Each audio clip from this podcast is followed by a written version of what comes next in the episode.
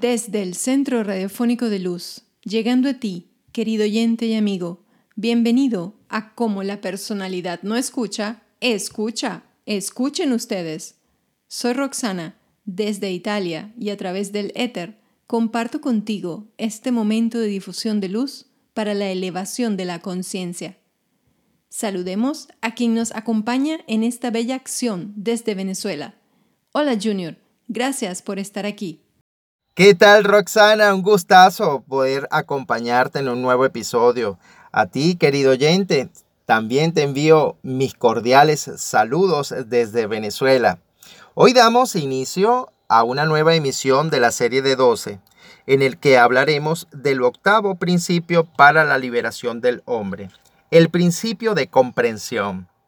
Vivimos en un cosmos ordenado donde hay leyes, principios, patrones de conducta, pautas para todas las situaciones de la vida. Existe una verdad global y esta verdad tiene pequeñas verdades para todas las situaciones. El que no investiga la verdad de cada conflicto, sencilla y llanamente seguirá girando en círculo una y otra vez.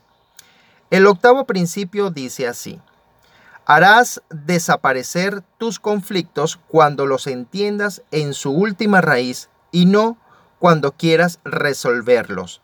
Harás desaparecer tus conflictos cuando los entiendas en su última raíz y no cuando quieras resolverlos.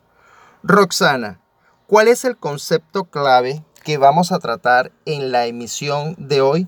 Dificultades, inconvenientes, conflictos, contradicciones, problemas, obstáculos, el pan de todos los días. El concepto clave que compone este principio de comprensión es el descubrir las oportunidades escondidas en todas las situaciones de la vida, para así desarrollar nuestro potencial interno, develar la raíz de los conflictos y el cómo llegar a las verdades cósmicas a través del pensar consciente. Roxana, el andar diario está lleno de inconvenientes, dificultades, obstáculos. Normalmente solemos confundirlos y tratarlos a todos de la misma manera y también reaccionar a todos de manera similar. ¿Cómo podemos distinguir entre uno y otro? El confundirlos, tratarlos y reaccionar ante ellos de la misma manera es un grave error. Aprendamos a distinguir entre uno y otro y qué nos traen para el desarrollo de nuestro potencial interno. Por ejemplo, una dificultad es cuando yo estoy haciendo algo y se me pone difícil, no sé cómo llevarlo a cabo. Entonces, esto es una oportunidad velada para desarrollar mi potencial. Un obstáculo es algo que se nos cruza por el camino. Una posibilidad para desarrollar mi capacidad de discernimiento y de actuar sobre la marcha. ¿Qué es un problema? Es algo por resolver, es una situación, un reto a mi capacidad.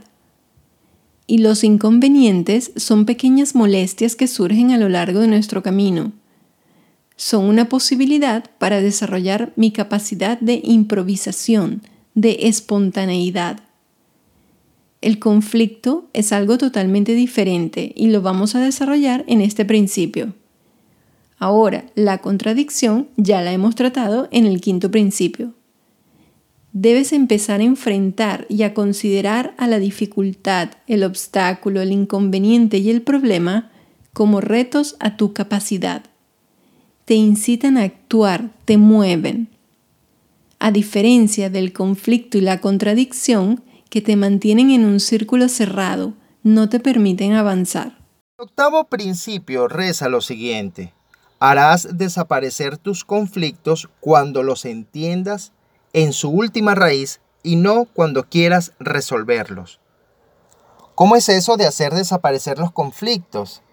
Durante toda la vida he tratado de resolver los conflictos. El tratar de resolverlos es exactamente una de las causas que esclavizan una y otra vez y que nos llevan a cometer errores. Cada conflicto tiene una causa y a menos que llegues a la raíz de esa causa, a menos que llegues al punto clave de donde brotó, este conflicto permanecerá. pero si logras llegar a la raíz, sencillamente desaparecerá. Un conflicto es netamente un asunto mental. Es cuando tú piensas de una manera acerca de algo y la realidad de aquello es diferente. Entonces hay choque. Los conflictos no se pueden resolver a menos de que lleguemos a la verdad acerca de ellos. La verdad, lo que el cosmos ha provisto para cada situación. Esto nos llevará a la última raíz del conflicto y éste desaparecerá. Ah, tengo un ejemplo. En la relación de pareja en el hogar, por ejemplo, el esposo le dice a su esposa que ella tiene que hacer esto o aquello. Ella dice que no. Chocan y hay un conflicto. Entonces, un día él cede, a lo mejor no cede eh, eh, o a lo mejor actúa irrespetuosamente. A lo mejor ella se resigna hoy por, pero queda insatisfecha por dentro, queda, queda herida. No está en su agrado de hacer aquello tal como el marido o compañero de vida piensa que ella debería hacerlo. ¿Qué puede venir como salvación a este conflicto? Primero, tienen que llegar a la verdad, saber cuál es la función de la mujer en un hogar, la verdadera función, la función provista por el cosmos, y no por hábitos, por lo que ha visto donde sus padres, ni por lo que dice la sociedad. Si la esposa se puede adaptar a esa verdad y se adaptará al reconocer que eso es así. A su vez, si el esposo también cambia su manera de pensar, adaptándose al principio cósmico sobre el papel de la mujer en el hogar, entonces el conflicto desaparecerá. Normalmente forcejeamos, chocamos. Tratamos de resolverlo imponiendo nuestra opinión o nuestro criterio a la otra persona, pero de esta manera no se resuelve nada. No puedo avanzar porque mi pie derecho quiere avanzar, pero mi pie izquierdo no quiere avanzar. Estoy inmovilizado. Estoy en un tremendo conflicto. ¿Cómo resuelvo este tipo de situación, Roxana? Muy sencillo, empezando a investigar la raíz del conflicto. Pregúntate, ¿Cómo llegó a surgir este conflicto? Luego, ve la verdad cósmica acerca de este tipo de situación. Todos los conflictos proceden de lo que nos han enseñado y por la propia experiencia hemos llegado a ver las cosas de cierta manera. Tenemos ideas acerca de las situaciones, del mundo, la vida, el prójimo, el trabajo, la esposa, los hijos, hasta uno mismo. Y estas ideas no se ajustan a lo que pensamos. Por ende, hay conflicto. Por ejemplo, ¿qué pienso acerca del prójimo? Eso que pienso se ajusta a lo que veo. Y cuando se descubren conflictos evidentes, ¿qué se hace entonces?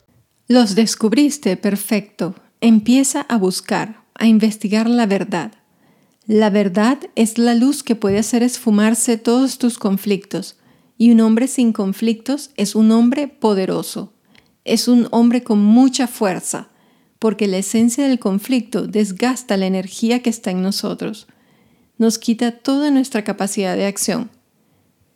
Una persona que tiene conflictos está inmovilizada, porque parte de él quiere hacer, la otra quiere echar para atrás y como normalmente las fuerzas son iguales, se queda inmovilizado. O viene a hacer algo en el mundo externo y se le opone una tremenda fuerza porque piensa hacer las cosas de una manera, mientras la verdad es otra. Forcejea, lucha y pierde su fuerza. Es un trabajo difícil y arduo el investigar la verdad acerca de nuestra manera de pensar. En el día a día no nos paramos a preguntarnos eh, ¿cómo pienso de tal o cual cosa? ¿O cuál es mi manera de pensar acerca de la vida? ¿O qué quiero de la vida? Los doce principios para la liberación del hombre son precisamente la guía para ayudarnos a pensar, a investigar la verdad. Todo hombre que piensa que la vida es para ser feliz, para ganar dinero, para gozar y disfrutar de ella, está equivocado y va a tener tremendos conflictos. El que piensa que la vida es también para casarse, tener hijos, tener un trabajo, ir al cine, va a tener grandes problemas. el conflicto estará permanentemente en su vida. Vivimos para evolucionar. La vida que hay en nosotros tiene que evolucionar. Y el que empieza a pensar acerca de la vida como una posibilidad de evolución, empieza a eliminar el conflicto que hay entre él y la vida. Ahora, que la evolución implica ser feliz, estar bien, puede implicarlo, pero no es el sentido de la vida. El sentido de la vida no es este. Aquel que piensa en la vida en términos de evolución, en términos de empezar a ser más perfecto cada día, así como nuestro Creador nos ha concebido y visto, a aquel hombre le desaparecen sus conflictos en relación a la vida. ¿De dónde provienen nuestros conflictos?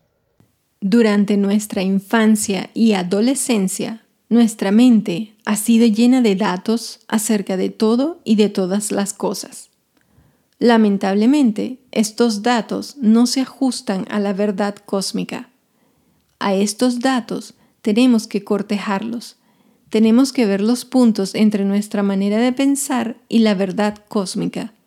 Ahí radica la raíz de todos nuestros conflictos. Roxana, ya veo que este no es un trabajo para personas que no quieran hacer las cosas y que quieran una varita mágica para todo. Esto es para todas aquellas personas que ya están cansados de ser esclavos, que han estado haciendo esfuerzos día y noche una y otra vez, pero en la dirección equivocada. Definitivamente hay que pensar conscientemente.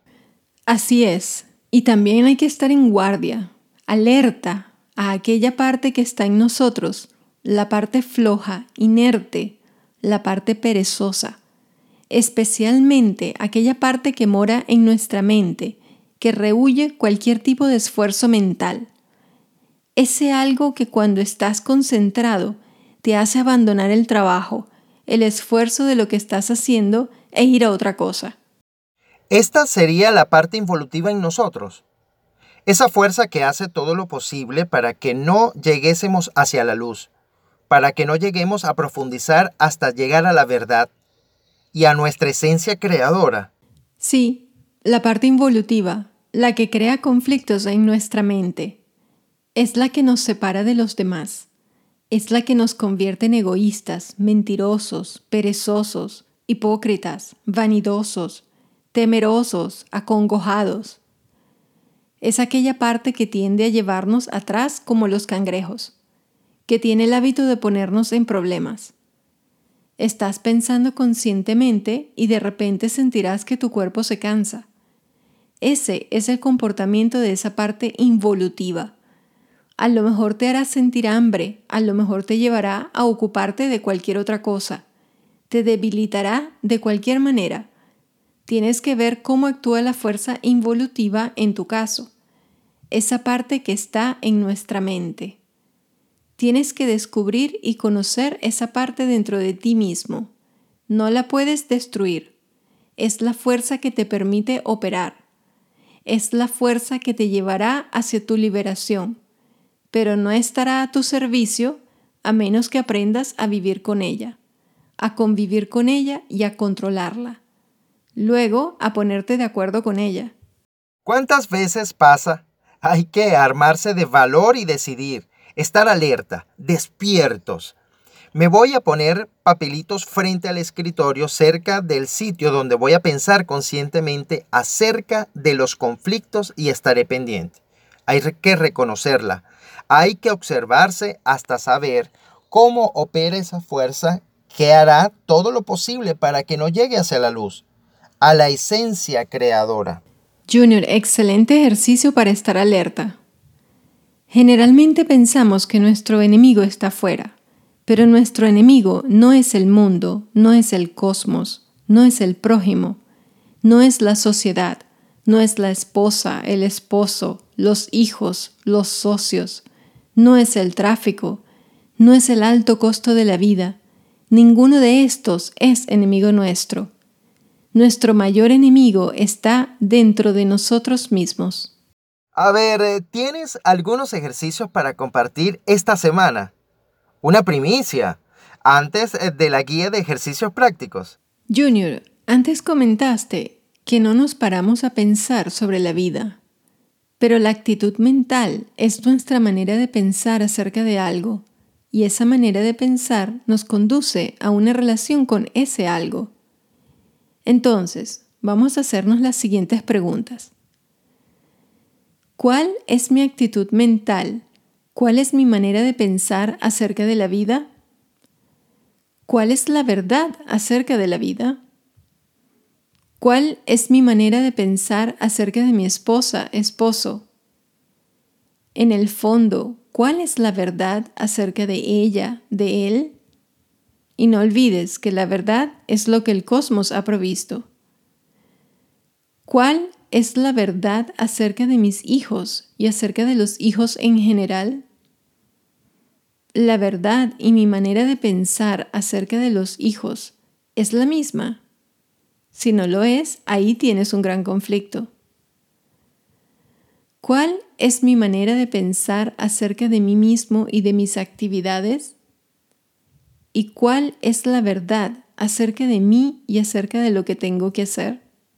Para aquellos que estén interesados en trabajar más en profundidad con este principio de comprensión, pueden enviarnos un email a unixitron.outlook.com y les enviaremos la guía completa de ejercicios prácticos. También escríbanos en la cajita de comentarios y compartan qué han descubierto con este interesante principio de comprensión. Como siempre, un gusto acompañarte en cada episodio, de aprender, de poder revelar luz en cada episodio. Hasta aquí llegamos a, con nuestro octavo programa dedicado a comprender el octavo principio para la liberación del hombre, la ley cósmica de la comprensión. Muchas gracias a todos de corazón les envío desde Venezuela bendiciones en cualquier lugar donde te encuentres. Dios te bendiga, el universo confabule para que se puedan cumplir tus buenos deseos. Allá donde estés, gracias por escucharnos, por apoyarnos, por seguir este canal, por darle clic a la campanita de notificaciones, por escribir en la caja de comentarios, por compartir cada uno de estos episodios. Gracias, gracias a ti, gracias Roxana, gracias a todo el equipo que te acompaña. Volveremos la próxima semana con el principio número 9, responsabilidad. Sin más, soy Junior Almenar desde Venezuela y me consigues en la red social Instagram como arroba Junior Almenar DJ. Bye. Gracias a ti, Junior, por ser parte del equipo. Querido oyente y amigo, no trates de resolver los conflictos. Desaparecerán desde el momento que los entiendas. Pero como puedes ver, hace falta luz. Necesitas la luz de tu Creador. Necesitas la luz de la ley. Necesitas la luz de la verdad y esa yace en lo más profundo de ti mismo. Entender algo, comprender algo, es ver su luz, es verlo en su última verdad. Despierta. Somos ambas partes, la parte que quiere evolucionar y la parte que quiere involucionar. Una está en la luz, la otra está en la oscuridad. Y tienen que juntarse y casarse y dar fruto, no un hijo, tu plan de vida, el plan que espera por ti, yaciendo en lo más profundo de tu espíritu, el plan que tiene para ti el Creador. Sin más, se despide Roxana. Gracias.